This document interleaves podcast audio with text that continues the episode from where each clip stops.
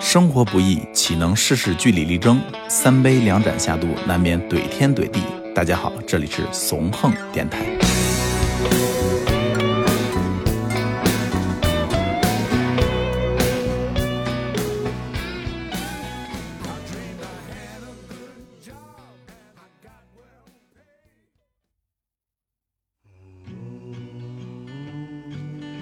于是就这样一夜接着一夜，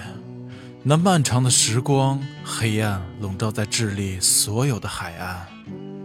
我这个逃亡者从一个门口走到另一个门口，我跑遍了著名的海洋，跑遍了每一个岛屿的新婚的花蕊。我不是个文人，更是个水手。我行走，行走，行走。直到最后的一点泡沫。可是你那海洋般的扣人心脾的爱情啊，却从未这样的铭刻于我。 Tarde, tarde, tarde, 我 mas cheguei 这这个开场太棒了啊！就听得我 直起鸡皮疙瘩。 此处应该有掌声啊！有掌声有掌声有掌声，有掌声！感谢感谢，你不说话，我们都不敢鼓掌。啊刚才念了一首呃老布给我的诗啊，哎，还没还没有打招呼呢，不好意思啊。欢迎收听怂电台，我是王超。我是老布鞋，我是大娘，我是大厨，刚才呃老布给了我首诗啊，智利诗人聂鲁达写的一首叫《逃亡者》的诗。这首诗的内容刚才大家也听到了啊，我觉得挺能符合今天我们要聊的主人公的，对吧？呃，对对对，刚才我们听到王超老师读的是这个聂鲁达这个诗，下边咱们要聊的这个人物呢，也是拉丁美洲的切格瓦拉切格瓦拉，然后啊、大家老熟人啊，哥瓦拉，嗯，那天你知道我做这个节目前啊，嗯，呃，我就是在电脑上查这个资料嘛，去搜这个切格瓦拉怎么回事儿。我同事一个九八年的一小孩儿，他看见了，嗯他说：“哎，他说布哥你干嘛呢？”我我当时我就问他，我说：“你认识这人吗？”就是我指着那个电脑屏上那个切格瓦拉那个照片嘛，嗯，然后后他就特茫然啊。 嗯所以说，我就觉得如果我们受众有这个九五后的，可能他们就是对这个人就是特别不熟。是吧嗯？不了解是吧？对啊你对对对，就是咱们要录这期节目之前，我也问过一个小朋友啊，啊，我说我们我们下期要做一期主题，他说做什么？我说要做那个格瓦拉，嗯，然后他就问我说那个跟格瓦斯有什么关系吗？我说一个在南美，一个在那个苏联，对吧？嗯 对， 一个是吃的，一个是人， 我我以为是什么？我以为会想起那个打工是不可能打工的，里面个个都是人才，那哥们儿， 哦嗯，哎，真是那个好像也叫格瓦拉是吧？对，反正哥瓦拉对小孩儿应该印象差点意思啊。对，嗯，嗯，对对，因为我看有的网红叫什么，叫什么老哥瓦拉什么的，嗯这这这，嗯嗯嗯，反正这个喜欢摇滚乐的对哥瓦拉应该都是非常熟悉的，就包括九五后小孩儿，对，他对如果要是对摇滚乐有有比较呃爱听啊或怎么着的，嗯，格瓦拉应该绝对不陌生，至少不知道叫什么人，叫什么名儿，也见过他那对非常标志性的头像。对他那个头像一看大家都熟悉嘛，对嗯，哥瓦拉好像最近在中国流行啊，嗯据说是在这个两千年左右啊，嗯当时演员张广天演那嗯个、啊呃《恋爱犀牛》那个啊，那哥们儿他当时演了个话剧叫《切格瓦拉》，哦是吗？哦还还真没看过。啊嗯就是当时他带动这个格瓦拉 T 恤嘛，在中国这么火的，就是两千年正好我当时可能，呃，也上大学呢。我记着我们宿舍有个哥们儿啊，他就是嗯那哥们儿是个他妈军事爱好者， 哦，有一堆什么呃军用的那个水壶啊，嗯还有什么、哦，对，一些军迷一对些对对商品上面啊什么士气章都会有有他头像或者什么的 logo。对对对，然后他也是他有那个 T 恤，就经常穿。当时我真是我对格瓦拉一点儿不了解，啊，嗯当时我还说我说哎我说怎么老穿这样的 T 恤啊，是？吧？怪怪的。他说：“哎嗨，你不懂，嗯这是精神的象征。对嗯对，对，我第一次看到这个格瓦拉头像是我们老家的那种小商品批发市场对，啊，有很多卖那个也是 T 恤，它最多出现的就是两个地方，一个是 T 恤，一个是那会儿还有那种叫呃就挂墙上那种挂旗。对，哥瓦拉挂旗，对，嗯现在好像没有卖那种东西了。对，有啊一些咖啡馆或者是酒酒馆会有，对嗯对嗯对，嗯那些唱片店或者是卖一些呃滚石乐队啊，对有嗯哥瓦拉、AC/DC，对北对北京这边好像现在还有两家以有格瓦拉有为有主题有的有这样的东西嗯啊，而就且是通州这边就有，嗯，啊，而且会看上去它像是一个时尚的一一个标志一样，对像是一个符号化了，对对嗯，对。但他这个照片怎么来的，我觉得大家可能都不太了解哈啊清楚。就嗯格瓦拉，他是在古巴，他做领导人的时候，你知道吗？嗯当时呢，其实古巴是没有给他做肖像的，他不像咱们领导人对吧哦？咱们那个头像在都有天一安门个广场一一寸照儿那种。对对对嗯对，有肖像师，有画，有拍啊什么嗯的，嗯，你知道格瓦拉他其实是个二号人物，他哦一号人物当时是卡斯特罗，哦，啊啊，他的对老吧搭档，对，所秘以密战友，不可能给他专门做这么一个肖像啊嗯。他当时这个肖像来源呢是这么一回事儿啊，就是嗯当时是古巴革命报的一个记者叫古铁雷斯拍的，他在什么情况下拍的呢？是在一九六零年三月四日，古巴当时有个叫那个哈瓦那港的一个呃货轮嗯叫考布雷，嗯，嗯，考布雷号它就爆炸了，你知道吗？我觉得你刚才念这一串名字，没有一个是能念得 顺的，都挺绕口的，这对都挺难记的，也是为难你了。嗯西班牙这个语名字嘛，西班而牙且语名字就是这对样，格一会儿我要读格瓦拉这名字也是啊，嗯我就就很害怕，嗯特别 长。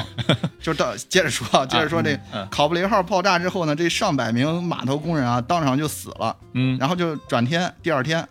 呃三月五号，古巴就举行了这个追悼仪式嘛，嗯啊，然后卡斯特罗就是作为领导人，当时就在台上叭叭的说呀，那些记者就开始在下边拍他呀，记录啊，是吧？嗯就他当时在上面慷慨陈词啊，他们跟美国不对付，就在上面就骂骂美国，是吧？说美帝多么多么操蛋。嗯嗯当时呢，还有萨特和波伏娃也去了啊嗯啊，这这俩人这俩是非常爱爱参与这种啊，这活动这这俩不是夫妻。他俩 是干嘛啊干嘛的呀？对我我给你们伴侣嗯是是我给你们讲讲我这俩人我我美化了一下，我对美对化了一这下，俩人八卦特别多啊，就就这儿我给你讲讲他们八卦。嗯就这俩人他们是也是大左派当时的欧洲，嗯啊对，俩人都是存在主义哲学家。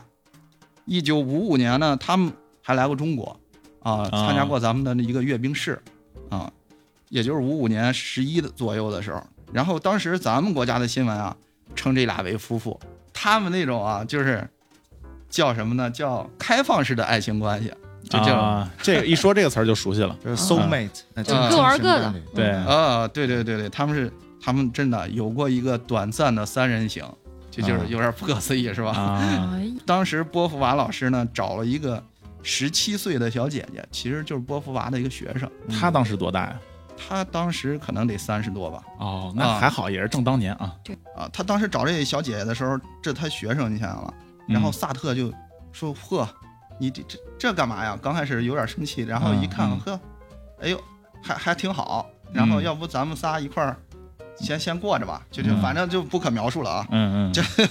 非常的先锋就是啊，很非常的先西锋。蒙巴黎那种，嗯对，，我觉得放到现在也是非常的那什么的，是吧？嗯，以前有个电影不就是也演这种的吗？拍一个关于神奇女侠的一个，但是不是那个 DC 的那种，啊，看看过那个吗啊嗯你是这 X X 啊 X 版各种是 吗？你暴露什么了？院线电影，真的真的。啊神奇女侠是怎么出现的？就是她跟她的那个老公博士，他们有一段三人行。嗯，啊，哦这个就是感兴趣可以去看看啊。好嗯，啊，这我还真没看过啊，是个纪录片儿哈。呃，纪录片儿记录神奇女侠怎么诞生的，非常牛逼。嗯，啊。行行，咱们不说三人行了嗯啊，咱咱们 咱们咱咱咱们接着说这个 啊，接着说这个照片儿啊， OK OK 嗯， 嗯，说回咱们这个记者啊，《革命报》的记者，他是个摄影记者啊，嗯他叫古铁雷斯，卡斯特罗在上边嘚吧啊嘚吧嘚，然后他下边就挤嘛，就是咱们谁当过记者？哦，就就我啊，因为当当记者哎，那个我也当过记哦者，大娘应该是对对记者，对对对对对咱俩都当过嗯在场有两位记者，你去抓拍一些东西的时候，你得去卡那个机位，但是当时现场肯定好多记者，嗯，对他就挤嘛挤嗯啊，然后哎呦，刚挤到个好位置，瞄准好了老卡了，你知道吗？这卡斯特罗，嗯他这儿一对焦，啪啪一摁快门，嘿，正好这时候呢，格瓦拉出来了，抢镜了是吗，大哥？对，哦，就格瓦拉出来，当时他这个照片就是这样的，你知道吗？就是他当时那个表情那个什么，呃，就是一次无意呃的，对，特别抓无意拍的嗯啊，咔咔他就横竖两下，就刚嗯来了一下，第三下都没都没来得及拍呢，那个哥瓦拉就哎又溜达走了，嗯，就就比较随意这人啊，就嗯 要从这张照片的这哥瓦拉的形象来看啊，他应该有心抢镜，这这范儿、这精神状态哪像抢镜这么仓皇啊？哎说分明是有准备。说到这，儿啊，你就不得不提这个摄影当中的构图的重要性了。嗯，哎，就是那张照片原版的照片，不知道你们见没见过？还真没没有没有，嗯，他的那个广为流传的那张头像，原版照片实际上是个、是个横版的照片，哦，你知道他吗等？于是是把中间把人裁出来了，然后是吧他在里边，当然就是他自己本身那个形象了。嗯旁边还有一个人撅着屁股，不知道哪儿干嘛呢，嗯你知道吗？抢抢机位，就是当时的会议现场可能比较乱嘛啊。嗯就刚才像呃老布说的一样，真的就是抓拍，因为当时那个构图挺随意的，嗯旁边还有乱七八糟的人。那纪实摄影嘛，他对就是能拍到总比能拍好要。但是因为他这个重要表情是独一无二的，嗯他那个对神态，所以他最后把那个图一裁，裁成一个那种形形象呃形象照的那么一个肖像照的那么一个构图，然后你感觉整个这个人的气质全都被放大了。就觉得格瓦拉一嗯定是一机会主义者，感觉是一次呃抢镜，但其实是有准备而来。嗯啊，有谋划的，对对，啊嗯其实是没有啊，嗯其实都是巧合，就是历史可能都是无数种巧合，对嗯吧？对对对，啊，当时啊，咱们接着说，当时他这个照片拍下来，这个摄影记者古铁雷斯这这嗯老哥们儿、来一嗯遍，老古铁古雷斯啊，OK，古铁雷斯他也没用这个，嗯你知道吗？他报社根本没用这照片儿。嗯你说那他怎么出来的？他出来都是好多年之后了啊。哦，他第一回出现是在一九六七年，刚才咱们说他拍这个照的时候是一九六零年，嗯是吧嗯？嗯，是这七年之后了。对，那啊中间这几年他为什么七不放出七来年之后，因为中间的时候，他当时他那个报社上的肯定是卡斯特罗的照片儿，嗯对啊是对吧？头号人物一肯定要上对头对号人物。对，呃，七年之后他出现了之后，他也没流行，是八月出现的，在巴黎竞赛这个杂志啊，出现在这个杂志的一篇文章里，嗯叫《巴黎竞赛》。嗯然后它流行呢是两个月之后了，也就是一九六七年十月，十月的时候发生了一件大事儿啊，嗯就咱们这个主人公今天要聊的，嗯格瓦拉已经在玻利维亚被处决了哦对，啊，他当时死了。所以你说的是，呃，在他被处决之后，这张照片被呃刊登了出来对，就是对吧他被处决之后，这个照片儿各地当时爆发了这个抗议活动嗯啊，别嗯管西方还是东方，当时全世界哎呦都开始缅怀他。需要宣传素材了。对对对嗯无聊对是吧对对， 对，对当准备时准备当时物料可能是流行俩照片儿，啊，是吧？嗯一个是他这个头像的照片儿，还有一个是一个是呃，他就是躺在那儿躺死了，对，躺着嗯呢死了那个照片儿啊，而对那且张也有印象，对嗯那个照片儿就特别拍的呀，就是那个嗯那叫什么耶稣 对耶稣受难嘛，啊，嗯跟耶稣受难几乎是一模一样的。嗯，啊，那个动作、表情啊什么非的。常具有嗯祭祀的色彩，或者是对对对嗯神话神对神性的色彩。嗯，对，这就是咱们平时用的那个照片的一个来历。哦，抓拍而得，嗯，所以格瓦拉的这个头像流传至今，我觉得他的精神能够让这打动这么多人，他这个头像。他表现出来这种精神面貌、这种气质，还是有一定的帮助的。嗯，对对对，嗯，不它仅仅是他的故事，对，嗯，还有当时他这个照片本身流露出来的这个表情，对，还有神态，是吧？嗯嗯所以， 所以这就给我们做内容也好，或者做品牌的人也好，嗯就像是一个 logo 或者是一个商标一样的嗯那样一个存在的重要性。让人有一个视觉记忆点，对把它会跟他的其他的一些你抓不到的东西能联合在一嗯起，结合在视一起，觉锤，嗯那张照片说是格瓦拉的神态表情都是非常积极的，嗯，然后又充满了坚决果断。所以选这张照片是非常明智的对，如果当时选择受难耶稣受难那张照片，可能完全没有这种效果，嗯，对那个只能用于某种的活动去渲染情绪或者嗯点燃某些东西用。但是对对个人形象，他的精神层面，这张照片我觉得非常非常好。嗯然后，呃这这这最难的一段来了啊！我我可能要读这个格瓦拉他这个 原名了。嗯，没事儿，嗯你慢慢读，反正稿儿就在你眼前呢， 一个字儿一个字儿读，没关系，对对嗯格瓦拉，咱们说了半天啊，嗯他叫切格瓦拉，就是一会儿咱们说他为什么叫切格瓦拉。咱哎们先、我先读一下他这个原名儿，啊，他这原名叫埃内斯托·拉斐尔·格瓦拉·德拉塞尔纳。呃，对哦，我重新一共二十帮帮多， 你读一下啊，是 Ernesto Guevara de la Sala，它是一个西班牙名字嘛。哦，对非常西班牙语化 哈。嗯， ，Glass，对，啊就是嗯就是咱们一直叫他切格瓦拉啊，就是嗯以前我真的以为就是他的原名就是切格瓦啊，哦拉。我以为是就是切点儿格瓦拉啊，嗯哥们儿 姓切。嗯，对对对，就是后来我才知道，原来这个切呢，他是格瓦拉的一个绰号，就相当于我管这王超老师叫小王超啊，嗯就这么个意思。啊，非常哥们儿之间很很亲切的一种称呼是吧？对对对，哦就是我搜这百度百科啊，他嗯说这个“切”是西班牙语的一个感叹词，嗯就是相当于汉语一个说嗨、嗯喂、嗯啊，就就这么个意思。嗯但是后来我看那个高晓松讲过格瓦拉也，嗯，嗯高晓松这么解释啊，高晓松说这个“切”呢，可以意译成叫铿锵，就是铿锵格瓦拉，坑圈得完了，对对嗯对，就是如果我要叫切王超，就是牛逼王超，就这意思啊。嗯谢谢谢谢您谢谢您， 还加入了感情渲染的色过彩誉了过誉了，。嗯嗯嗯，对，他这个名字这么长，他这个原名是不是他们南美人的名字都特别长？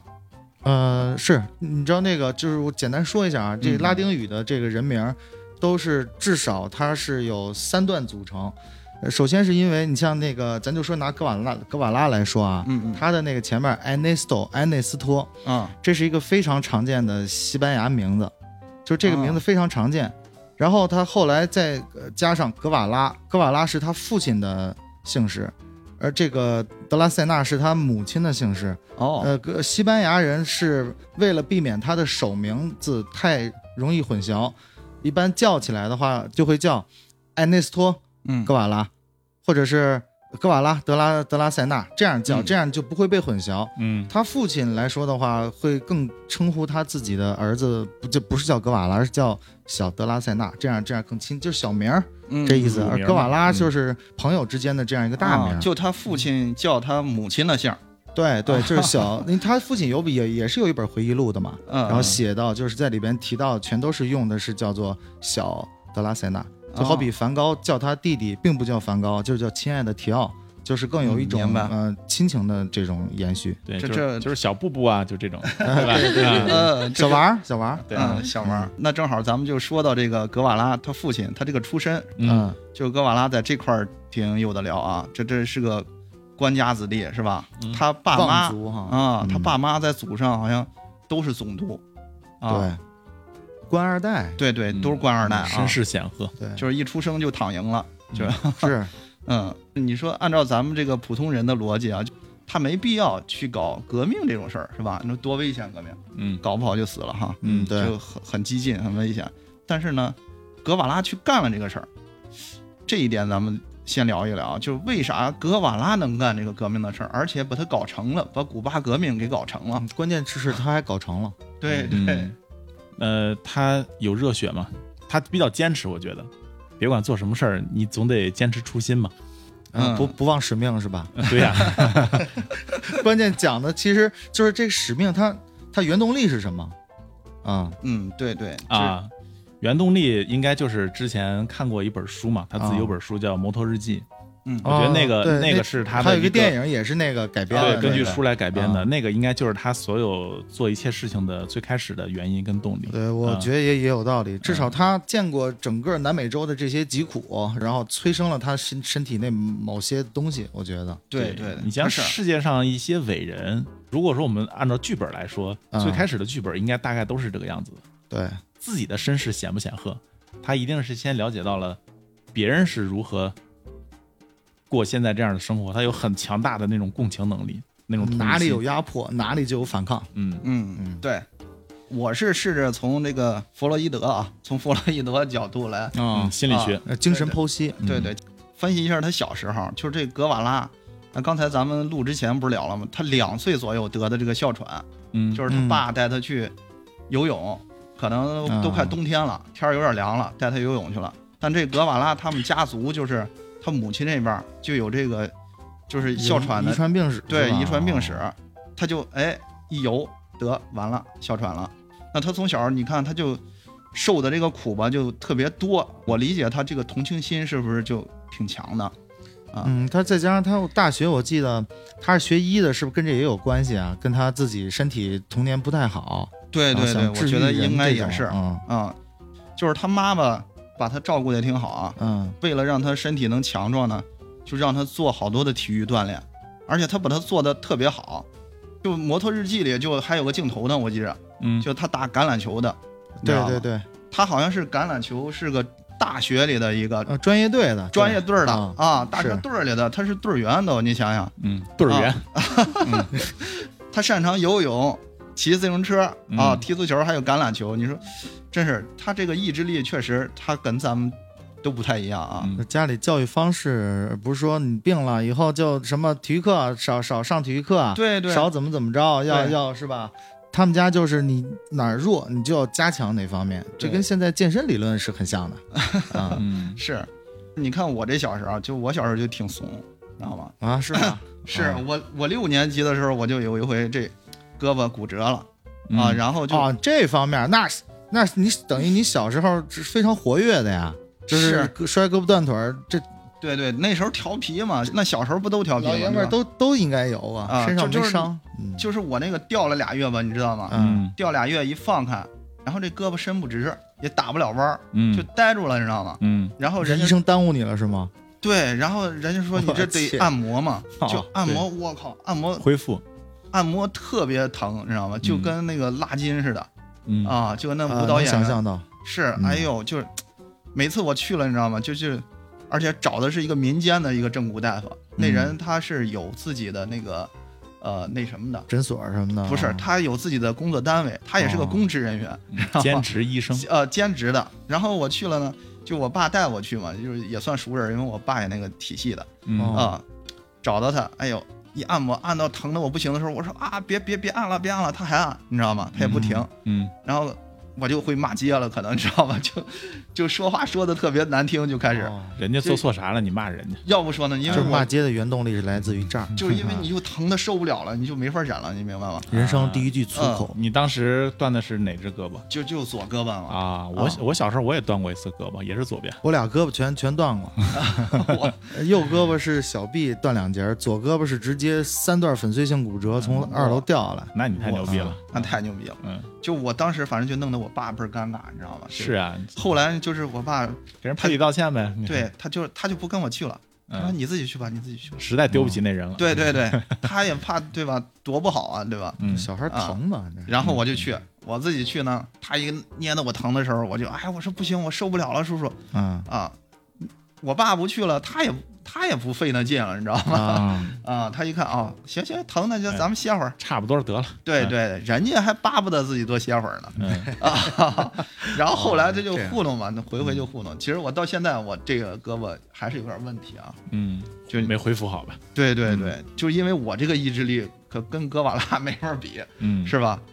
说我要有人哥瓦拉的那那个，你就能干成大事 儿了，对呀、嗯所以你看我就是个普通人，主要是当嗯时怪那接骨大夫， 嗯要接好了就没没没这事儿了那倒是呢，啊。啊，他对我呢后期也有影响。就当时正好我六年级上初中了，到青春期了啊啊，嗯就让我变得有点自卑，你知道吗？ 我就一觉得，哎呦，人家可别人胳膊可都没事儿，就嗯我这个胳膊伸不直，弯不了了。那我不过不过你要不说，我嗯看不出来你胳膊。是平看常不出咱来一块儿玩儿打球干嘛的，也没有感觉你对对胳膊对这样啊就当时我妈就说说你这以后当不了兵了，啊。就哎呦，我就觉得你想你想过当兵的事儿吗？我没想过，但我小小时候我也不知道，啊是父母吧啊安？排安排安安排 当兵，对对对，就是我就觉得自己真的是残疾了，你知道吗？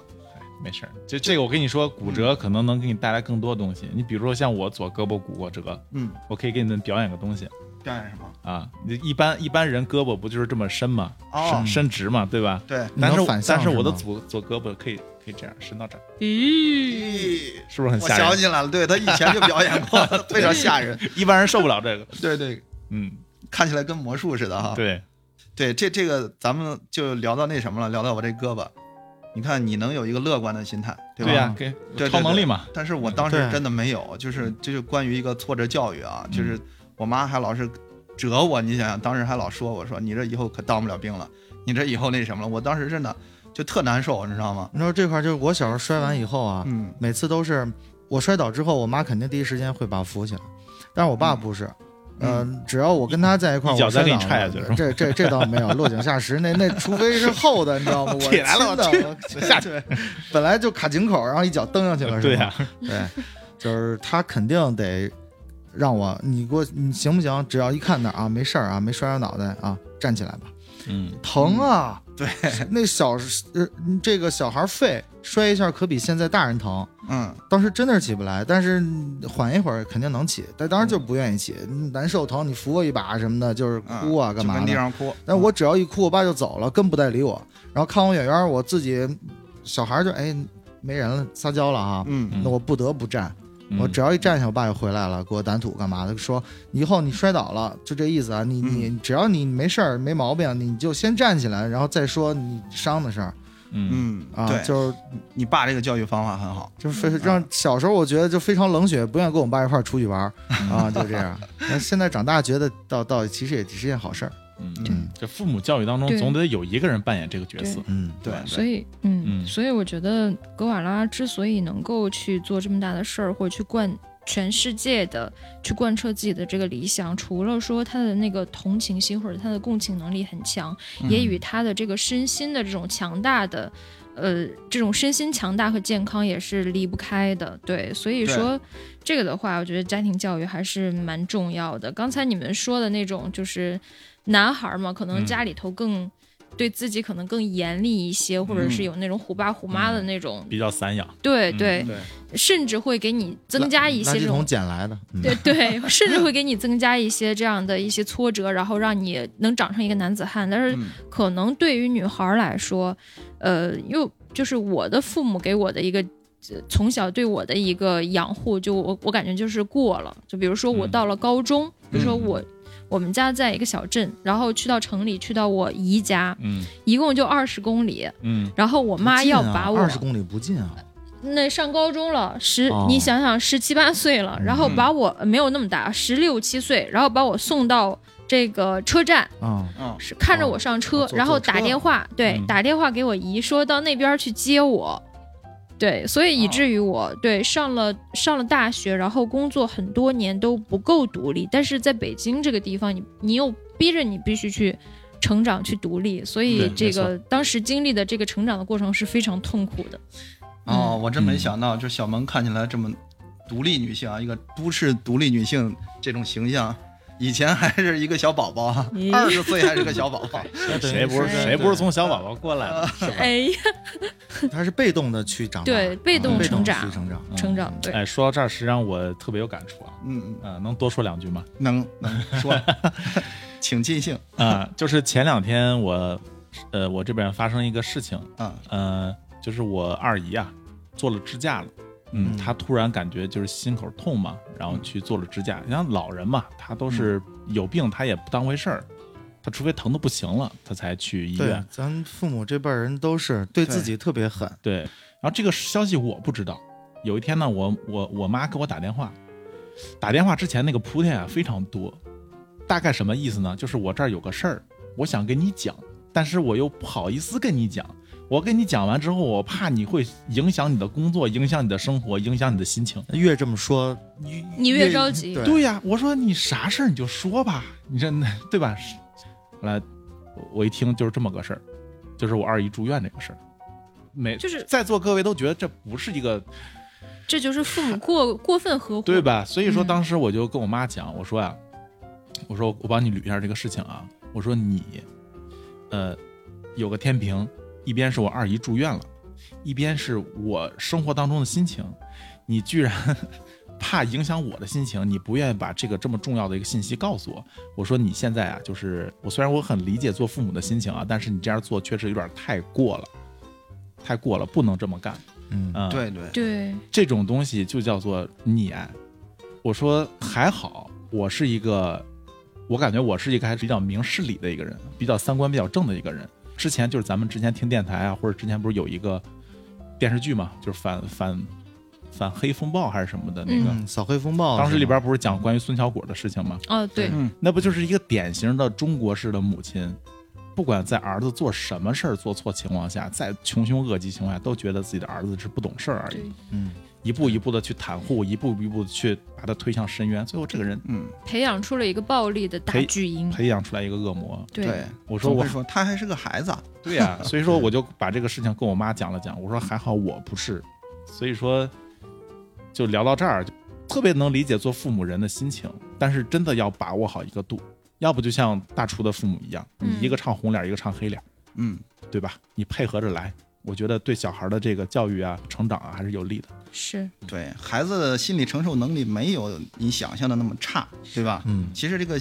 挫折这个事儿呢，你可能经历越多，你这个对挫折经历阈挫，值会越大。对对对没你错没承错嗯受挫折的能力也会越承受强承。受嗯力会越强。对，你知道有一个哥们儿叫这个保罗斯托茨，嗯，啊又是一个 长名儿场对面，对，哎，保 我真的保我罗斯特别托喜欢茨 听布哥念这些外语名字，啊对我对觉得特别好听。嗯 嗯，然后这哥们儿要他认真认真。这哥们儿呢，他发明了个词儿啊嗯，就叫挫折商。嗯，好，啊咱们就知道情商、智商是吧？啊对现在又出来个挫折商，是不是就挫是折抗商抗压能力，还是说怎么回事？对对对，啊就是应对逆境的一个能力啊。哦，嗯就是咱们看这个格瓦拉啊，他这个挫折上就很高，是吧？嗯他小时候就一个是应对这个哮喘，然后还有就是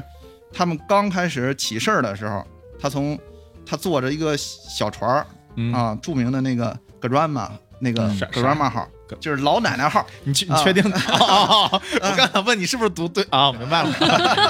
，grand grandmother 对呃 grandma， grandma，啊嗯，好听好听，继续，嗯，然后呢，当时呢，他坐这个小船儿是被政府军其实都知道他们来了，对他们对吧？他们里边好像有叛徒之类的，嗯，反正他们知道了，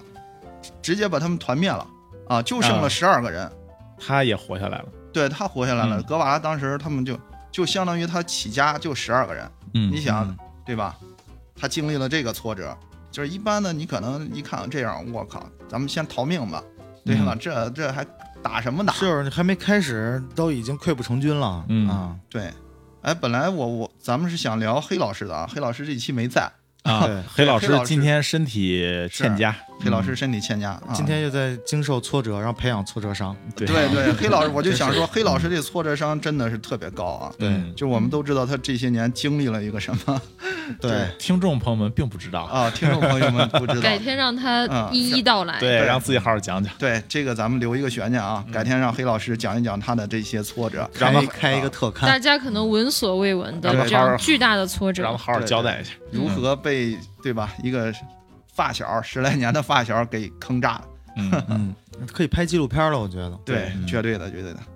但是好在是现在黑老师正在慢慢的有起色啊，嗯啊，一步一治步，愈。，一步一步的在往上爬。嗯，对他自我的修复能力和嗯这种都是挺强的，对嗯。黑老师那个那什么，嗯，写给咱们的信，咱们来啊了吗那个黑老师可能是今天身体真的太欠佳 了，所以这个信到现在也没给我。这个，呃，反正也也是留个悬念吧，呃下期或者下下期，反正他什么时候写完，咱们下次再录的时候给大家再读一读 啊。 好吧，好吧让他亲自来读，对，让他亲自来 读， 对，嗯看来我不该说。欠的一定要还回 来。对然后我接着说这哥们儿保罗斯托茨，嗯，好，就斯托茨吧，斯托茨，斯托茨，嗯啊保罗保罗保罗，保罗，保罗，好好的，保罗这哥们儿 这顺嗯老宝，对，老保，老保， 好，保罗他把这个挫折商呢，他分了四个部分啊啊，啊，掌控、嗯呃延伸、归因和耐力，呃，就是他讲呢，这个挫折商高的人啊，就是即即使在这个最严重的这种危难之中，他都有一种感觉，就是他能什么感觉？就是我刚才说的这四部分嘛，啊掌控、啊啊延伸、归因、耐力，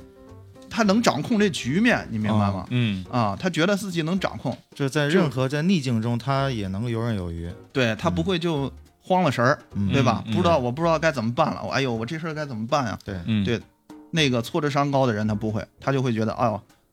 没事儿，这这事儿我能解决，我能处理，对吧？嗯不叫事儿啊，这遇事儿不慌，对也对这对种，嗯，呃，这延伸呢，就是出现一个导致挫折的问题的时候呢，高挫折商的人他不会让这个问题呢，就是污染延伸到自己其他的生活上，对吧？嗯？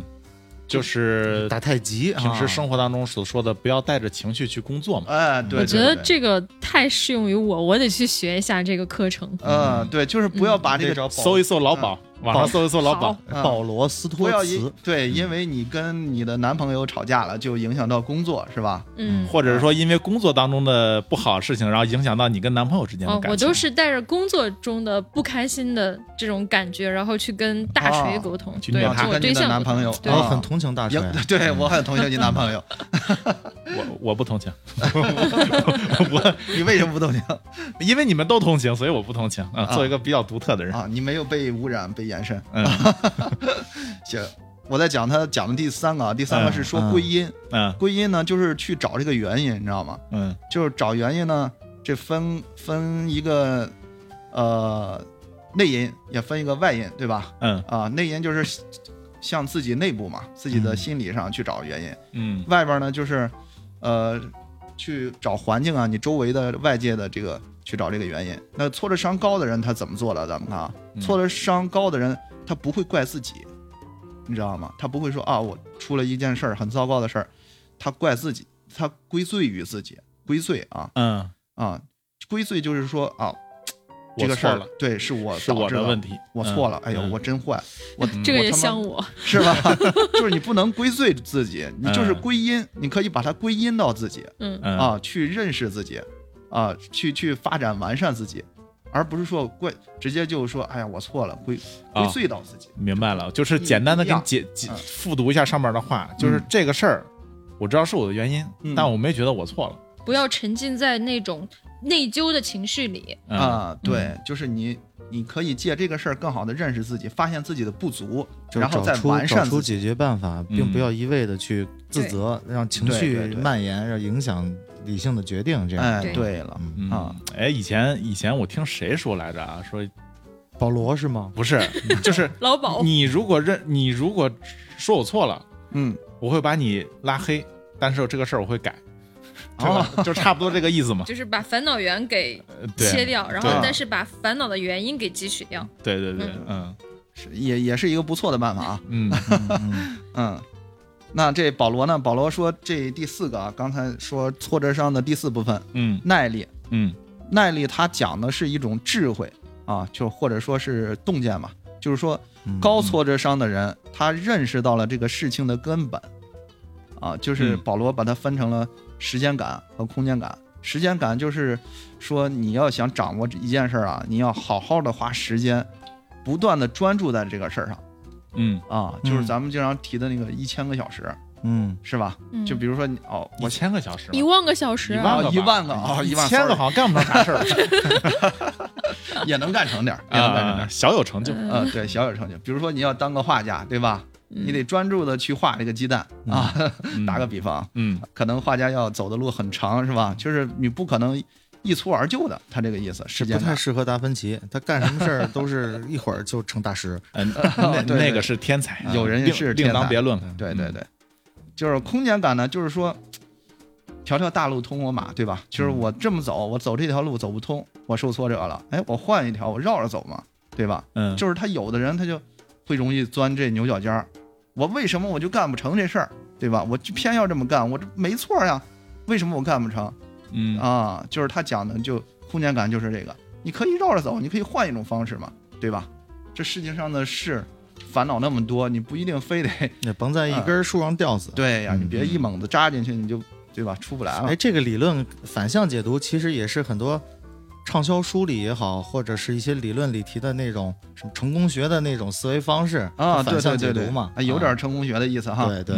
嗯危险了，危 险了。这危险这危险。老鸨说得不 错啊，嗯对，本来我们这期是想批判成功学的哈，嗯然后结果熬成了一锅鸡汤是吧？对对对，熬成鸡汤了。嗯，接着说格瓦拉吧，是吧？嗯格瓦还拉是说格瓦拉吧。嗯对啊，对格瓦拉二十多岁，刚才说到他童年，现在说到他青年啊，嗯，他青年的时候干了一件事儿，嗯啊，就是他骑着摩托车这环南美洲，环南美洲游了一圈儿啊，嗯阿根廷、智利、秘鲁、哥伦比亚、委内瑞拉，就是他这一路上看到了好多受苦受难的人，对吧？嗯这对他对对后后来的养成也是一个很大的一个因素啊。嗯就是我知道大厨和王超老师，你们俩好像是骑着自行车也去过西藏，嗯，对？吧？好久以前的事儿了。啊对对对，嗯好久好久十几了年啊前，嗯，啊，就是呃，比如说格瓦拉，他嗯骑着这个摩托车游历了这个拉丁美洲啊，啊，对吧？嗯让他进化了，让他变成另外一个人。因为他当时在日记里写道：“写下这些日记的人，在重新踏上阿根廷的土地时，就已经死去，对我已经不再是我，对吧对，？”没错没错。那个电影里对，也有这这一部分。哎，这句话真的，我一直到现在我都特别喜欢啊听，包括刚才又听布哥读了一遍，非常起鸡皮疙瘩那种。就就是嗯你们俩当时是为什么去做这个去西藏游？然后西藏游对你们俩又造成了什么影响呢？嗯。正好咱们聊聊吧。呃，我去啊，实际上你要说最简单的原因，就是被大厨拉着 去的，没有没有什么特殊的原因。但是没太大的动机 哈。对，但是我你像这种事情吧，之前也没有干过。啊当有人给你提出一个你闻所未闻的一个方式的时候，你会好好的考虑一下。我当时的想法就是，因为当时工作很不顺利嘛，嗯啊，那会儿就像呃刚才呃大娘说的一样，就是我觉得对于我来说，人生最难的一个阶段，就是你刚步入社会的时候，你对所有的人事物，然后整个社会的游戏规则，你并不了解，并不熟悉，然后再加上你那会儿年轻气盛，你有很强的这种反叛精神，你会跟这个世界对着来，所以说你会处处碰壁，嗯你会心情非常糟糕啊、你生活当中一筹莫展嘛。嗯所以说，呃，当时大厨给我说这个事儿的时候呢，我觉得当时有点把它看成一个呃解脱的或者宣泄的一种方式。嗯，我也不知道路上会发生什么，但是就管它呢，试一试吧嗯啊、，所以说，就直接就上路了。那大厨当时为什么？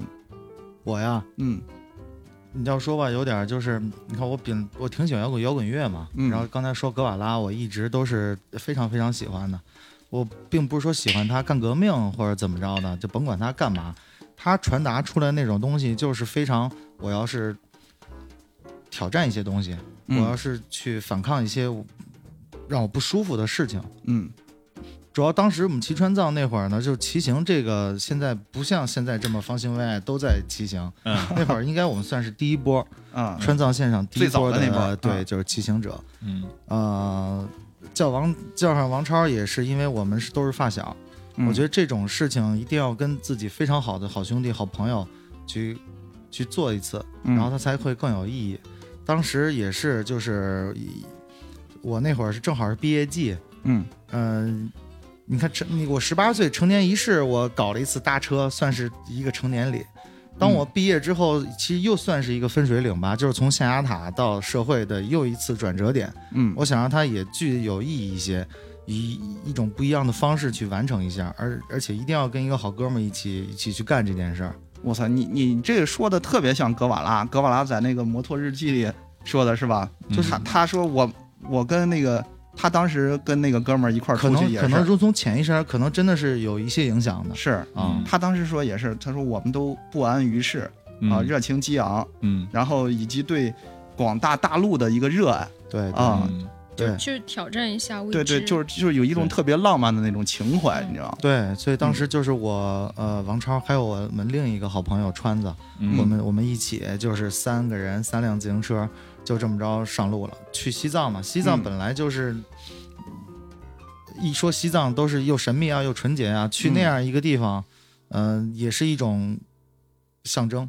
嗯，对，但整个一路也确实经历了很多挫折。呃借着刚才的那种挫折上来说的话，嗯就其实感觉自回来以后自己也也成真的是成长了好多啊。嗯，反正这个事儿，呃，路上的啊，我觉得将来可以专门搞一期聊一聊我们嗯路上发生的事儿啊。就嗯现在我就不说路上发生什么了，实际上我就说，你知道我回来之后，我特别有感悟，嗯，因为你你知道我们跟格瓦拉最大的区别是什么？是什么？格瓦拉他能通过骑行，嗯他能找到自己的人生目标，他能义无反顾的去搞革命，搞他自己的理想事业。但是作为我们大众的普通人来说，更多的结局是你去干了件牛逼的事儿，回嗯来继续回来你还是要面对你现实的生活，你没有那么大的能量，你也没有那么大的魄力，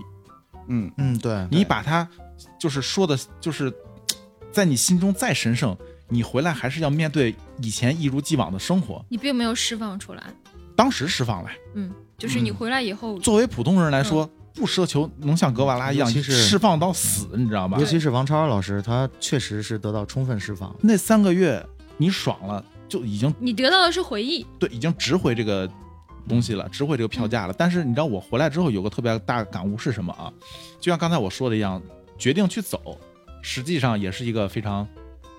呃偶然的一个决定，嗯，对吧？也没有前就是深思熟虑这种。但是我们现在年龄越来越大之后，你会发现，你面对现实的问题跟生活东西特别特别多，往往像这种邀约的东西，身边朋友有一些想做的一些小计划，就像包括我们现在电台也是一样，嗯，对吧？也是一种川藏的一种旅程，才刚刚开始。往往在最开始有这个东西在邀约的时候，你在左思后想，你在犹豫不决的时候，你错过了，真的也就错过了。你后边多少年，可能你都不会再想起来去再去做这件事儿了。不会说我今年我没去川藏，我明年一定要去。不，你今年如果没去成，可能往后五年你都不会去。我觉得是这么个事儿。所以说，当有一些比如说非常疯狂的想法，别人告诉我的时候，我如果在力所能及的范围之内啊，条件能允许我情况下，咬咬牙直接就去干。这就是浪漫主义和理想主义还对在贯彻中。你干了，你真的就拿到手了，在你心里就已经落下那段回忆了。你不干的话，真的是对我我们刚才没有去川藏，你信不信？到现在可能我跟大厨可能也没有去过，就是这么个对道理。嗯我觉得，对我我说记那咱以是后吧，明年再说。那真的是再说 了，是我记得前两年流行一句话叫“赶紧浪吧，再不浪就老了”，嗯对吧？ 对呀啊对，呀是是，嗯对，是那个殊途同归另一种解读，差不多。对对对，嗯，嗯。咱们这儿说到格瓦拉，说到 哪儿了？嗯说到格瓦说拉，说骑行，还是对继对，续骑他行。这个浪漫嘛，对浪漫嗯就是啊，哎，要说哎，真是说那个格瓦拉，其实他，你看，无论是日记还是电影啊，嗯，他完成每周环绕两次旅程，他的出发点并不是要干革命，而是在对这个过程当中，他这东西不是他的初衷，不是他的初衷，嗯，嗯他没有目的的，他也没有使这种使命感，对而是在这个路上有些东西改变了他。他去思考。对对，去其实发他现本身也是带着一个不安于世的那种激情，对？吧？就是他想去，就那小布尔乔维亚那种感带觉，着一个好奇心嘛对对对对我我要去他刚走开一始走是那种啊，嗯，就结结果在路上他就看到了好多苦难，你知道吗？对，我能我能这么理解吗？嗯就是他是一个精力非常旺盛的人。我我说的比较，他嗯他当然他是一个伟那人，肯定在你们心目当中。对。然后我我说换一种说法，他可能就是有一身的这种无法释放的一个精力。嗯然后无论是说理想驱使，还是说这种荷尔蒙或者身上的某些小激素在作嗯用，他就想去，呃。想去到处看看，然后去释放一下他身上的这个东西，然后在这个过程中，他发现了很多，对，你知道《摩托日记》嗯前半部分你知道吗？就是他还遇见过，他还泡妞来呢。嗯，对，我是吧就想问这个问题。 啊，对对 对，这这个就是挺而且挺正常嗯泡的是有夫之妇，你知道吗？对嗯他们修那摩托，然后人家不跟不给他修，是因为他们俩没钱嘛。他那摩托也这是老古董嗯啊哦，对，弄的后来老俩古人董俩人倍儿操蛋，拿出个报纸来，对说你看这报道的我们俩嗯啊，我们俩是医生，我们俩在进行这个拉美旅行呢。人一看，哎呦倍儿崇拜，啊给他修了，然后晚上还举行那什么那个那舞会似的，你知对对对道就是吗？比较然后欢迎招的招待他们俩，然后他嗯看人家这个这女的挺好看，挺好看啊，嗯很热情。对对对，嗯他就拉着人家，哎，想想想给人家发生点儿，对吧？不可言说的那种。嗯然后结果让人老公给看 着了啊，然后呵，这十几号人追他们哥俩，然后哥俩就就跑， 嗯哥俩跑，哎推那呦，破摩托还 没推着修破好，摩托， 对，没修好呢，啊就，对，是他嗯他们，你想他刚出去，他的动机就是寻寻求刺激嘛。对带着一个年轻人，确实是荷尔蒙啊，那这个或者什么挺挺摇滚的。是吧？嗯对对，他那确实，我这里其实有一个小疑问哈，嗯然后呃，就我一姑娘，然后我就问了哈，我、嗯我其实特别想理解，就是这种嗯走出去的这种冲动，它是不是会与性欲会有关？然后我我也发现了。就是你看历史上君王或者是权势者，嗯他肯定是精力非常充沛和旺盛的那种人。嗯，然后凡是这种人呢，身边有很多的这种女性，嗯也很多的绯闻呐、或者是这种桃色的东西在。其实我我我从这一方面我也有一个想法，就是说，是不是这个能力越强，或者是这种雄性的这种呃这种激素也好，这种东西。呃，就是越多，那这个人可能是不是就会越好色？格瓦拉是不是也会就很好色？嗯就我理解的啊，我不知道该不该说他好色。就我理解的，嗯就是权力啊、嗯，权力和这个性，它好像是一个有机体是吗？不是，哦它是一不个是，就就像那个爱因斯坦说的一样嗯，呃，叫什么？空间不是那叫什么？能量跟质量是守恒的，啊，对，是可以对互对换的。就是你拥有权利，可能会就是你对吧？权利是嗯色情的一个那叫什么催化剂，嗯，色情可能也会导致你更那什么，崇拜这个权利，不对吧？对，老、嗯老伯，其实我的思路是这样，就是因为他精力旺盛，嗯，然后所以他有权利，就是他能做很多的事儿，包括他的这种对性吸引力都会更强。对，对对，但是很多人都哦这个有一定道理。嗯，嗯对，但是你说那些性瘾者、性亢奋者， 对吧？他们精力更强，那发挥在了不呃不该发挥的地方，可那能个是性瘾来说，嗯就是医学来说是一种病，那个精力旺盛是是一种人格魅力。他这个嗯精力，比方说就是说这件事儿啊，嗯他精力旺盛，他周游列国也好，然后他旅行也好，在旅途当中，因为他精力很充沛，嗯，有些精力，所谓精力，这个是呃文学词汇，精力包含着那个荷尔蒙、多巴胺各种的因素。嗯，那这些东西，你荷尔蒙旺盛了，他也在某些场合遇到一个迷人的姑娘，他就会发生一段嗯美好的回对忆，这是一个对很正常的事对儿。而但你且如果从性出发，它有嗯可能它是一种畸形的导向。对，而且就是，我不知道这样理解对不对啊？就站在一个比较男权的一个角度上来看啊，可能关于性啊，关于女性啊，嗯，可能在一些呃，当你是有权有，就是它也可以成为一种眼中的资源，嗯，就像古代君王，嗯是的，我征服你的土地，我征服你的人民一样。那你说他去征服这个城市之后，他不得对当地的这个女性做一些不好的事情吗？对吧？它也是一种征服的东西对啊。所以对，所以刚才讲到前面，就是他去出发的时候，在路途当中，他是一个精力无法释放出去的这样一个青年，嗯，那他对嗯嗯，就会有啊各种对对，所以所以我们聊到这儿，我们看出大娘对格瓦拉的评价好像是比较负面负面哈，呃，其实我对他了解嗯并不是很多，可能就是一知半解的，所以我一直都没有出声，就没怎么说。啊，说的很然少，嗯后对我嗯我是这样的，我并不是说反排斥他这个人，我是对于任何一个就是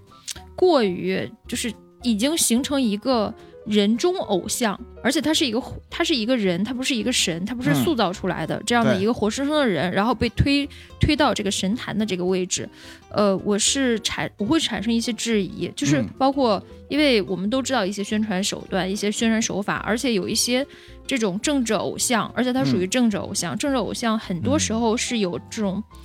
他本人也可能是他本人也会可能会被利用啊，嗯或者是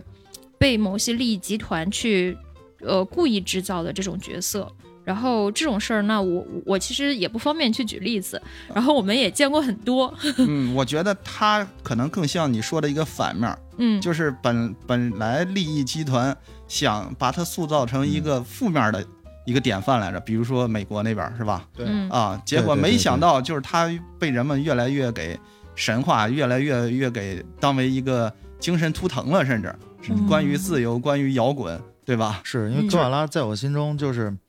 呃，他不是一种偶像明星或者是是神话的一种存在，嗯他在我心中是一个 rock star，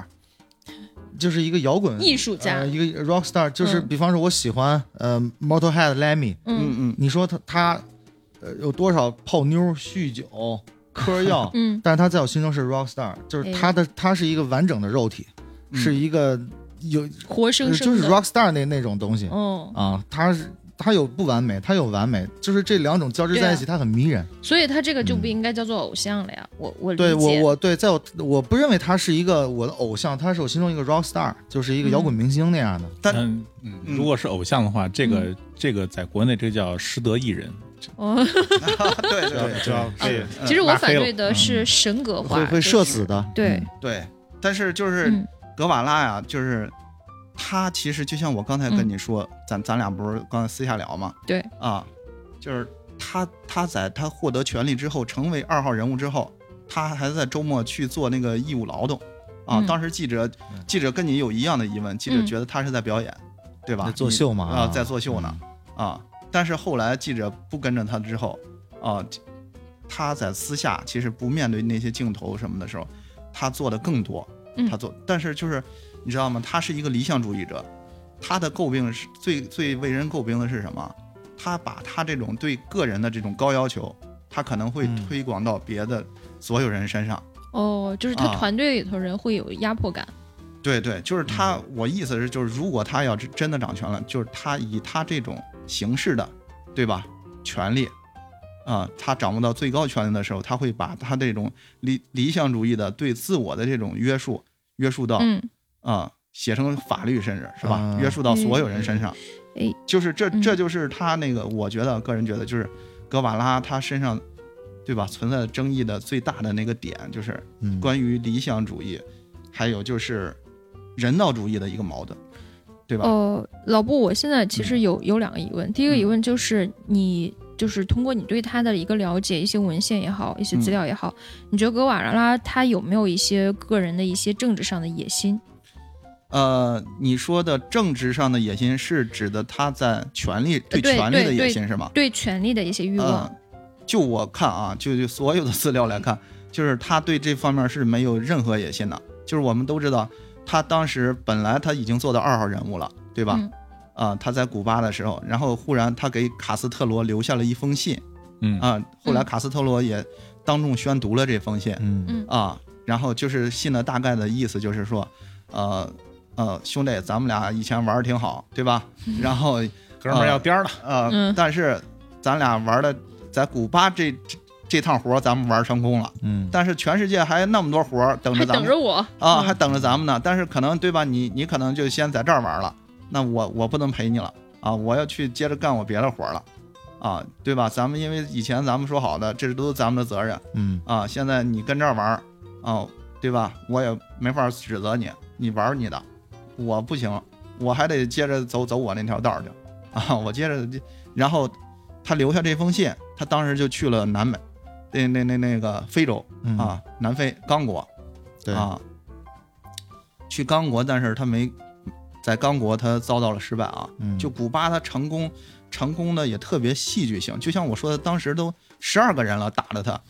他后来又成功了 啊。但是他到了他到了刚果的时候呢，刚刚果那边呢就情况跟古巴完全的不一样嗯啊。然后他们对去了那帮子人就吊儿郎当的刚果那帮人、嗯嗯，啊，没有不也不太认识他是谁，对对，嗯就是不接地气了，说对，实话忽然你就来一个呵，这叫什么？当时国际对他说，他是一个什么国际那叫什么什么呃国际，就是就类似当时没有恐怖分子这个说法，哦，就是流氓集团对一对，样。国际什么什么流 氓，你知道吗？就嗯就类似这种，呃，再加上当时美国肯定有一些宣传和渲染，对所以对大家对对他有很大的抵触。对。然后他在刚一果些，负面的东西带过去了，嗯，对他带着刚果那游击队员，他想复制古巴的成功经验来着，嗯那帮人不太听他的，然后呃，那帮人又散漫，平时没事儿就就爱抽个大烟，然后或者嫖个娼什么的，你知道吗？就是他也看不惯人家这个。嗯你想，他一理想主义者，他对自己要求那么高，他看不惯人家那些，他他带的队伍也看不惯，他带了个七八个人过去的，对吧？这帮人后来就也受不了，就后来算了，走吧，啊，在那儿耗了那么小半年儿，又回来了，你知道吗？又回到那个回到那个玻利维亚这边儿啊嗯，玻利维亚当时也是，他都没人了，当时那个卡斯特罗他们都不支持他了，就跟他就是撇开关系了对，全当时全世界没人支持他了，几乎都。你想，他当时就像个浪浪漫骑士了，嗯，你知道堂吗吉？诃德，堂吉诃德式的人物了。嗯他自己在他跟父母写的信里也这么说过，啊，就是，呃，我还我还要继续追逐的那个，对吧？那个大风车和怪物啊，就是他自己都这么自愈过，他知道自己干的是什么事儿，他很明显，他也知道干这个事儿的后果，但是他还在干，对吧？他在玻利维亚的时候，他又去拉了几个以前的老鼠老属下啊过来跟着他一块儿，反正后来都挺惨啊，就后来就有几个人又逃回去了，就当时没人帮他了，就在玻利维亚，然后他被人告发了，就就啊就被美国的那个特勤局 CIA 啊嗯 CIA 给抓住他了，然后据说死的时候真的，他死的那段儿而而且特别传奇，嗯，打他那人拿着枪不敢看着他不敢开枪，嗯啊，把他都看急了。他说：“打呀， 对吧？就就你杀人不会吗？给你个枪，你都连杀人杀不了吗嗯？”嗯啊，那人都好像据说闭着眼，砰砰砰砰开了七八枪，打他身体对跟筛子似好的。像说不能打他头，不能把他的手伤害，手足不能碰。对对，对后来他们为了证验明他的正身嘛，嗯把他对手都砍下来了嗯，啊，他都没，他是砍了一只手是吧？对，啊那个可能行刑者当时心里也非常复杂嗯对，啊，他也也不敢相信，就是是我来处决这一位，不知道格瓦拉在他心里是什么样的。啊、嗯其实我听戴锦华说，当时处决他的时候，美国那边下的命令是不让他们杀，啊，但是嗯玻利维亚这边呢，高层就觉得我靠，不杀他不行，你赶紧先杀了他，对吧？亡国亡党的，对对，嗯将在外，军令有所不受。然后对他们对他们就让这这人先杀了他了。其实当时美国的意思是不杀他，啊，把他囚禁起来去，嗯，他就这么死了。结果嗯啊，然后然后他就成了一个一代英雄，是吧？一直一直到现在嗯啊，老伯伯还有一个问题啊，嗯。就是呃，还有一个问题就是，一般的话，比如说美国那边如果丑化他，会从哪些方面丑化他？会把他描述成一个什么样的人？呃，描述成一个很简单，就是战争疯子嘛，对吧？嗯就现在或者像咱们现在说的这个残暴之类的。恐怖恐怖主义者，哦以前没那个词对儿。 ，terrorism 对就是对，其实你说本拉登他们吧，你说他们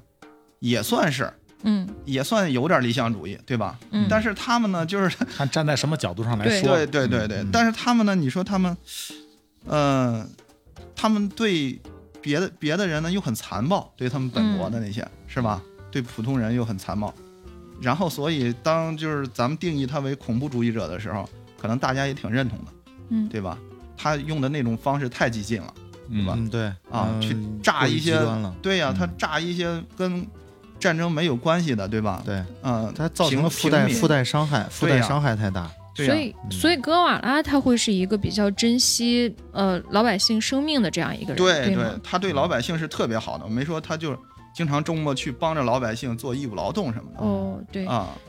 刚才说就是不喜欢呃这种个个人英雄主义特别强烈的这样的一个呃政治人物，很大一个原因是这样的，就是他自己可能不太惜命，很多这种政治呃政治狂，就是嗯他自己不惜命，他也不惜别人的命，其实这个也是一个原因。嗯，嗯你刚才这么说的话，他可能还区分于那些政客啊，或者是像卡扎菲那种人，对，啊，对对对，他俩完完完全不完一样完全不一 样啊！你说的那些人就是嗯独，裁残暴，对对对，他们是对，真的是对权力嗯，嗯对啊有那种欲望，他们，其实但是格瓦拉对他格的瓦拉目他嗯，他并不是想当是某个王，对并不是想当哪个地方的老大他，真的是想去解放。对他他想他想人人平等，嗯，嗯，对不吧会去视人为草芥那种。对所对以他在美国，一方面是美国的军方和政治对他是一种那样的一个渲染对对和，色彩的一个，嗯就是给他魔幻，就给他魔性的一个描述。嗯但是他在当时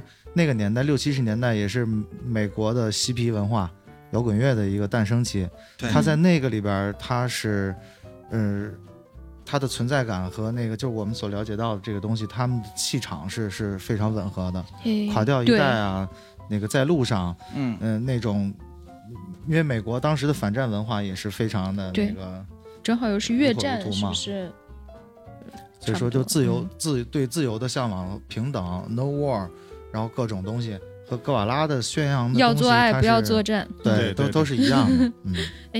那还有一个疑问，就是你刚才说他会对他的手下的人或者他的兄弟们提出很多的这种制约条件比较严格。嗯那我刚才听的话，他好像是也会说，呃，这种性啊方面也也是相对会开放的，然后呢，好像也也会比较的这种摇滚。那他的这种约束，嗯因为摇滚呢或者性，它都是需要自由的。然后，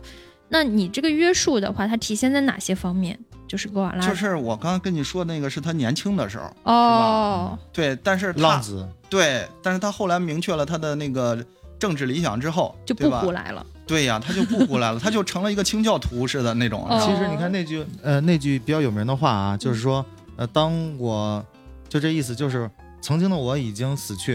然后现在站在站起来是一个哥瓦拉，就在他完成这次旅程之后，对对对，他那个原文是小德拉塞纳已经死去。现在站在嗯你面前的是格瓦拉，你该这么理解，就是曾经我父亲心中那个小德拉塞纳，嗯已经死去，我不再是曾经那个孩子。哦，嗯格瓦拉起来了，德拉塞纳死去了。嗯我现在从我父亲的孩子变成了人民的孩子，哦，也就是嗯说可以这么理解，他也是经历了一个成长，然后从一个特别炸的这样一个人，慢慢的真的是有那种责任或者是那种理想，嗯，越发的明晰，理想他的理想越发的明晰，然后他的对道路也越发的坚定。嗯对，那这也是一个男人的成长历史。而且他对确实做了一些很多善事吧，其中比较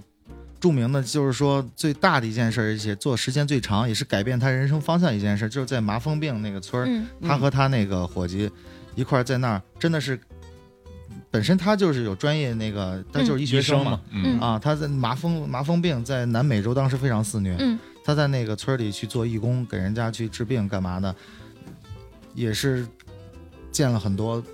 人间苦难，嗯。所以这些故事流传下来，就不光是他自己的这些人在记录，很多都是当地的这些人，比如说麻风村里头的受他恩惠的这些人去记录下来的，所以他的故事才显得这么真实，对吗？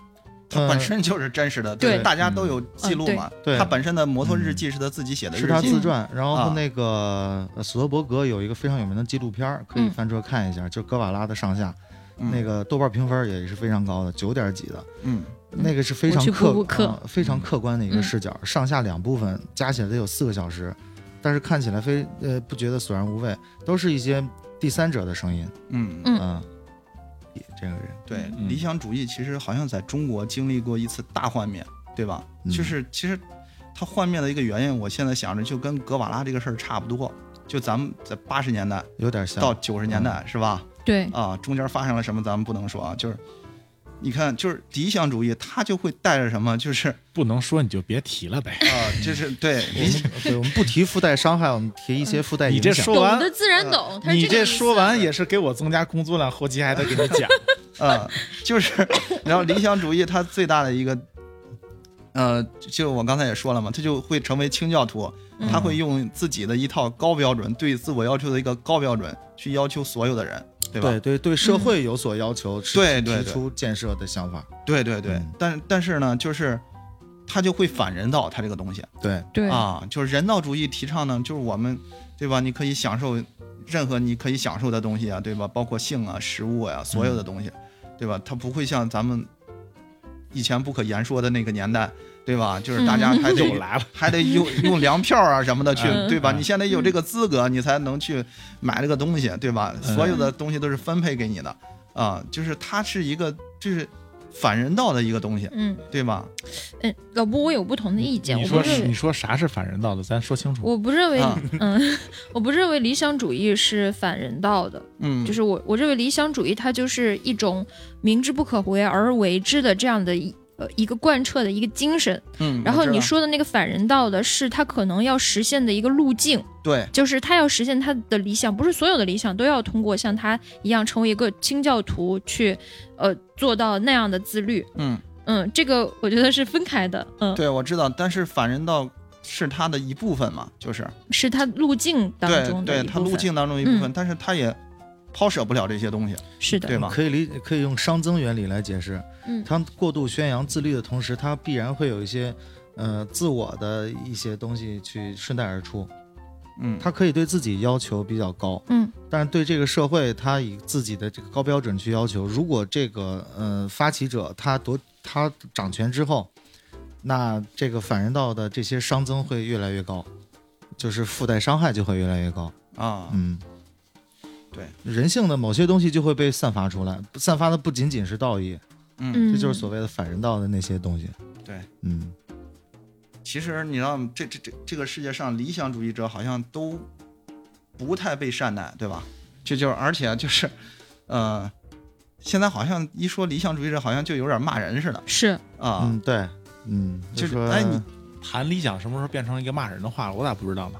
呃，就这十年之内的事儿，对我是记吗得其呃十年之前还有一个品牌，当时还特别火，理想国，理想到处国嗯搞理沙想国对，到处对搞沙龙，现在你也不见他搞沙龙了，搞思想、呃实验、搞沙龙这种，已经很少有人会去买他的单了。嗯，好吧，他可能对嗯换个名儿，声音能好一些。对，哎啊，就是还有一本书啊，就叫《斯通大》，你我不知道你们看过这个小说吗嗯，没看你过。推荐我买过，嗯对，啊，对对对，这个小说就是这个小说主人公呢，斯通纳啊，就是他跟格瓦拉就特别相似，就是他也是个理想主义者，就是在不同层面上啊，对，嗯就格瓦拉他是一个在政治层面上，对吧嗯？他影响了全球一个那什么，但斯通纳可能就是在小说里，他只是影响他自己了啊，就是他更隐忍，啊，对他是一个保守的嘛，对可，能是那个格瓦拉是一个攻击性的，他是一个保守性的，嗯，就是俩人命运呢看起来都是都比较失败啊，就是他们俩都是在年轻很早的时候就知道自己想要什么了，就比如格瓦拉他，对吧？他经过这个摩托日记，他嗯，知道自己啊、未来想要做什么了，想要解放人类，对吧？实现人类的一个平等、大平、大平等、啊。然后这个斯通纳呢，他是也是二十来岁的时候，他读到这个莎士比亚的十四行诗，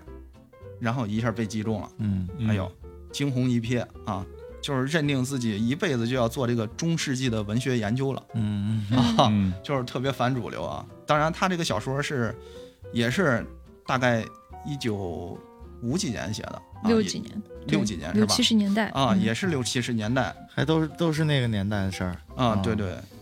其实他他本身也是一个反资本主义的，嗯对吧？六七十年代资本主义也是，对反精英主义那时对对候，对嗯对对，反乌托邦那种都是在那个年代，对。嗯，然后呢，这个斯通纳他是一辈子在大学任教，嗯长期被打压，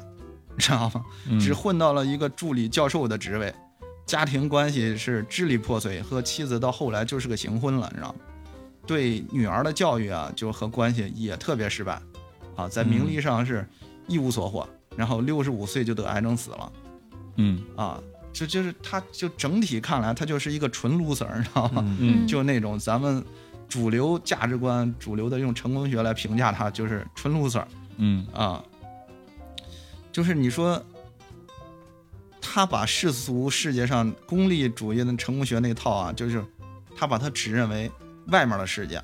啊，就是他把大学当成了他一个理想主义的一个堡垒，来来去践行他这个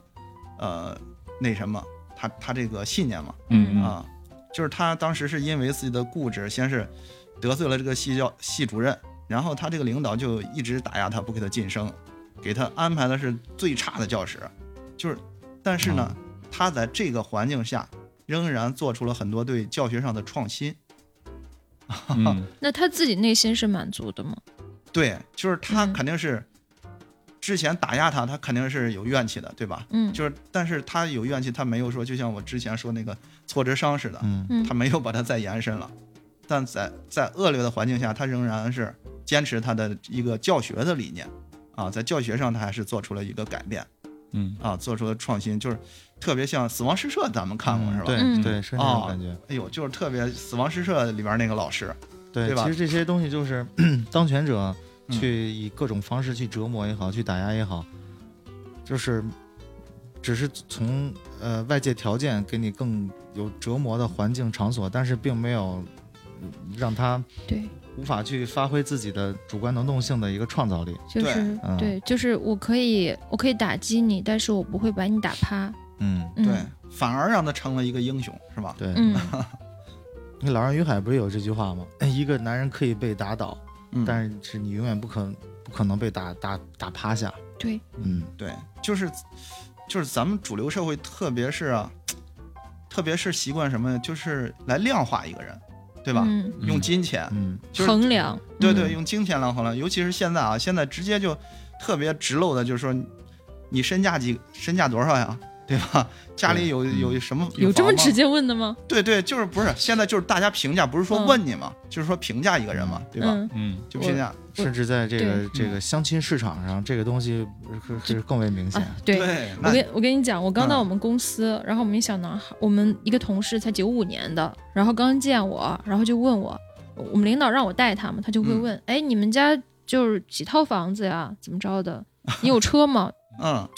他他就是自己就会很在乎这些，朋友圈里头去晒自己的车，然后晒自己有有什么东西。对，这个就让我我我觉得十年前他九五年的，嗯我觉得让我在七八年前，我绝对是不会去去考量身边的人的这些标准的。但是他又很有才华。我不知道现在小孩儿是不是很多都 这样，但是你现在会去考量，嗯，对啊，不会这。个我我们也想了解啊。 对我只是觉得我没有什么，但是我嗯可能不会去考量身边人有什么，嗯，所以其实其实考量不考量，我觉得大家可能都其实受这个影响，会有，对，是吧？多多但是因少少会有，因为主流的价值观就是这样的，会影响啊到你。对嗯对，呃，我今天在来的路上啊，我还一直在听那个别别人的那个播客。当时、呃，有一个播客里边请到了一个北大的一个中文系教授，然后他就讲关于这个，我觉得说的挺好的。嗯呃，简单简单来说，大概理论就是，呃，社会得有一个发展的一个过程。嗯我们现在所处的这个过程，恰恰就是就是老布说的那种主流价值观的那种，以统一的这个金钱呀、嗯地位呀来衡量你这个人成功与否的一个标志的这么一个社会。嗯但是你说再往前倒二十年，你说跟现在是完全不一样的，对吧那？肯定不一样。嗯那会儿大家生活条件都差不多，对，嗯是因为这个东西你得允许它有一个过程是。但是王老师他有这么一个情况，就是他曲折上升，他有时候还会有一个反复的过程。嗯，我认为在一零年往前几年，其实大家那种呃那种氛围、那种自由发表意见，或者是大家对知识的渴求，会比现在要要还要强烈，还要强烈一些。呃这相个反我也我是，也有感觉。对嗯是他大概就说咱们大学那会儿，那会儿嗯都挺感觉有点理想国那种劲儿啊。对嗯包括那对时候很多呃好的出版社、好的一些社团，嗯包，括嗯各大 BBS 时代的那些优质的东西都是存在的。对，所以我们说历史是前往前走的。嗯那你怎么去解释这种情况？对，其实这文化当时当时文化是出现了一个一小段儿的一个对复复兴似的嗯那么嗯是感小觉，文艺复兴是 吗？但其实你再往前追溯，嗯就是我们听的一些歌儿也好，从我因为我九十年代我们不是主流人群，所以我也不知道那时候大家会去关注什么。但是我们能明显的感知到，九十年代从家人的一些呃这种回忆里头，我们可以看出，其实九十年代还是蛮大家会对物物质还会有那么一阶段还是蛮推崇的。就是说，你看推崇了一段时间，然后大家又对知识有了一段的渴求，然后现在又回过去了。对对，我觉得是嗯这样，因为主流的这个成功学呀，嗯，它导向的全是外在的，对吧？嗯全是你你的附加在你身上的地位啊，你有几套房子，就是你肉还有眼你的肉身价眼可肉眼可见的。对对对，全是你外在的。它嗯成功学最大的一个问题是，它不导向内在的东西，就是我们刚才聊的格瓦拉、聊的斯通纳，嗯他们身上的理想主义，他们内在的那些东西，对吧？因为这就个是时代就比较短平快，你包括对碎片时间、碎片的一些一些文字，包括现在书的销量都比以前少了。嗯，所所以就说回刚才那个观点啊，就是刚才没说完那个观点，嗯，就是你可以参考一下比我们发达的一些北欧国家，实际上世界上抑郁症患者最多的跟自杀率最高的实际上是北欧，但北欧它福利是非常高的，对，你可以把它理解为，比如说多少年之后的中国，为什么会出现这个情况啊？就是因为我们现在很苦，对吧？嗯我们被困在这个社会里了，被困在这个价值观里了，我们觉得很苦，嗯，但是你跳脱出来，你看一眼啊，就是我们苦，但是我们知道自己为啥活着，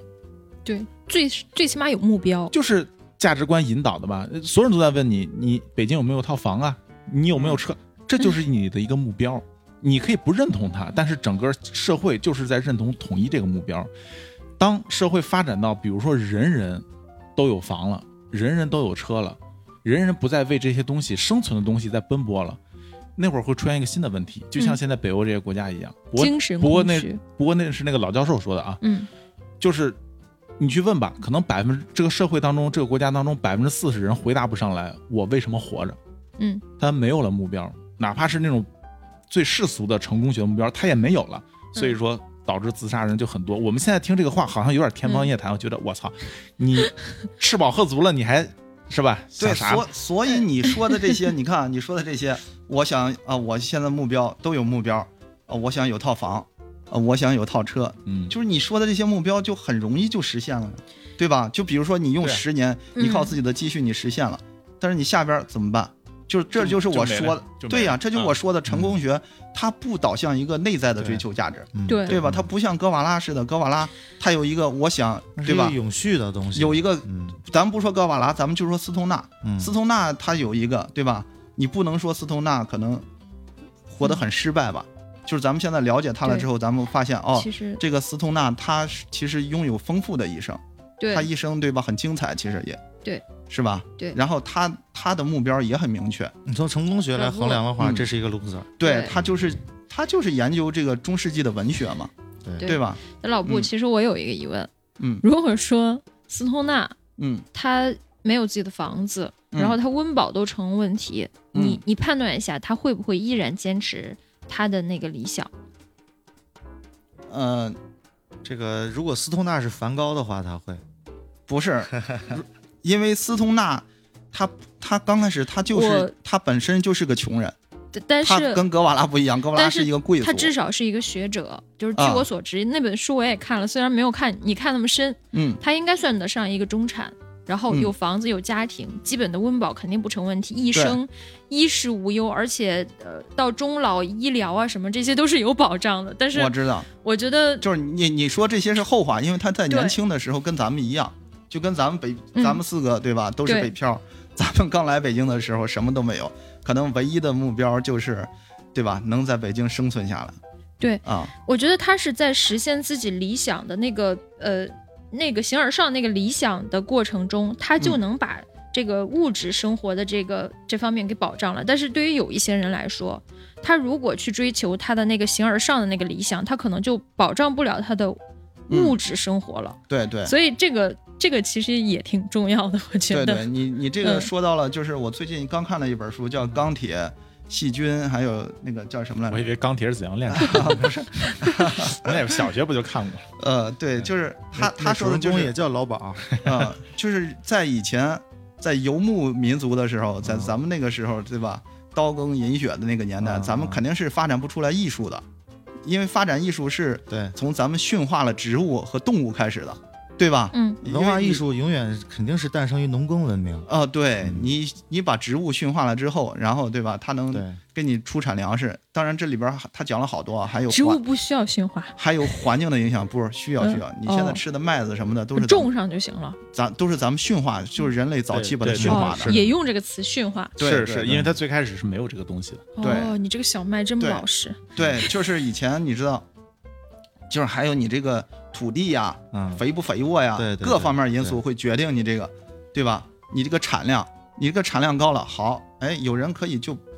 不去再为这个吃饭什么的东西去，对吧？去劳作了，对那他就有闲了。然后最最早期的古希腊那些艺术，那些那那个哲学家们不都是这样出来的吗？是吧嗯？柏拉图他们对，啊、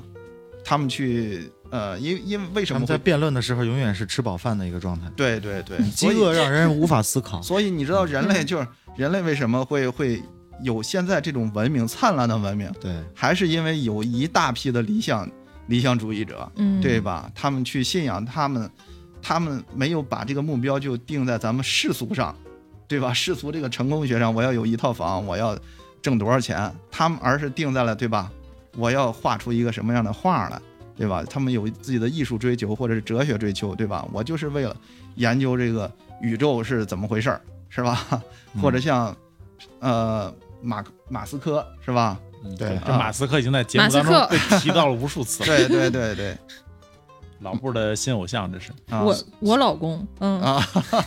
所以，所以我觉得啊，一个进步的、文明的、现代的社会形态应该是什么样的？就是应该鼓励所有人根据自己的意愿，根据嗯自己的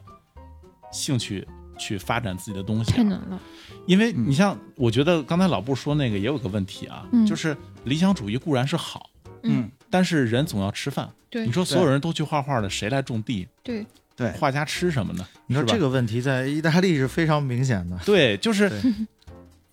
这个社会里肯定是有一部分人得去做这个事儿，有一部分人得去做那个事儿。嗯但意大利人非常，他想另一种方式，嗯 而比我们想的，谁来种地啊也好，或者是谁来什么呃大炼钢铁啊、做水泥也好，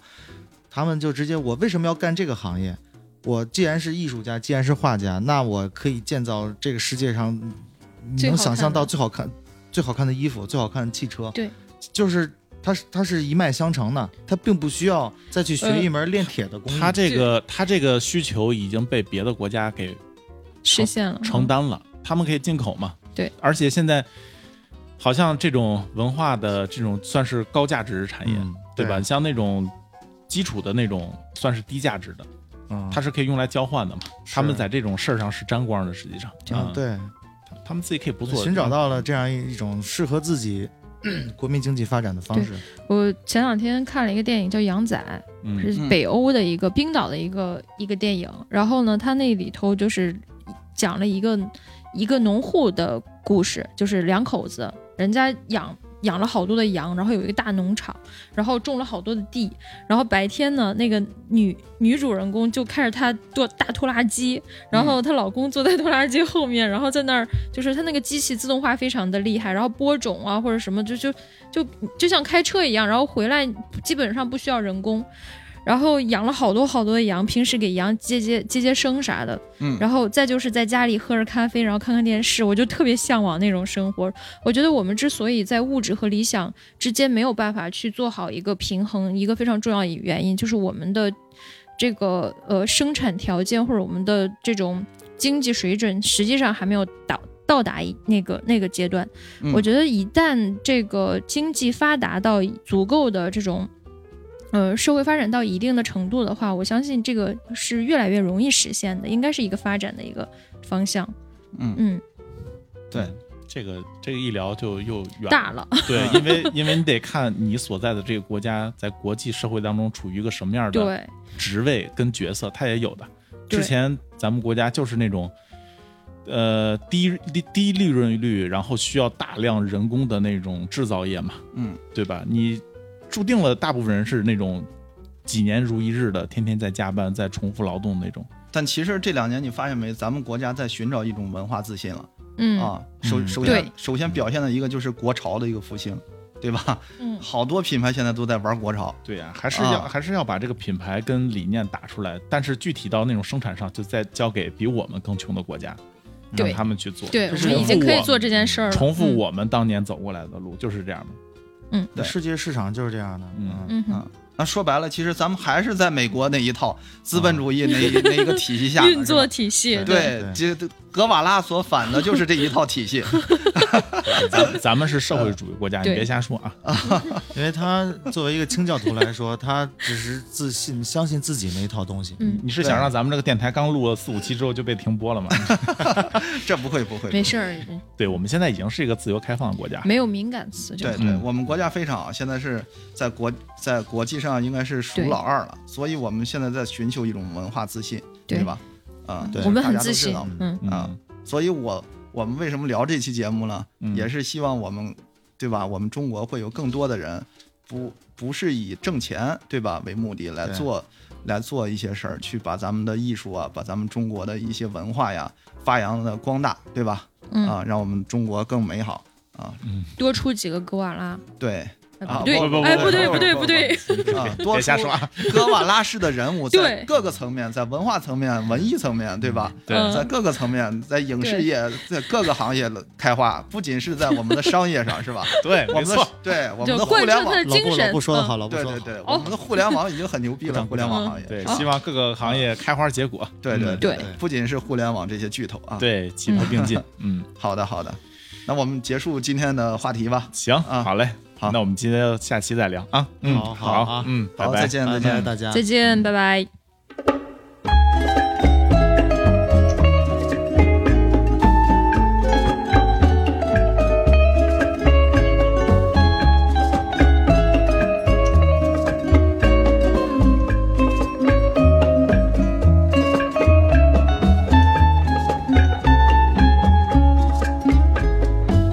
Soy el fuego que arde tu piel.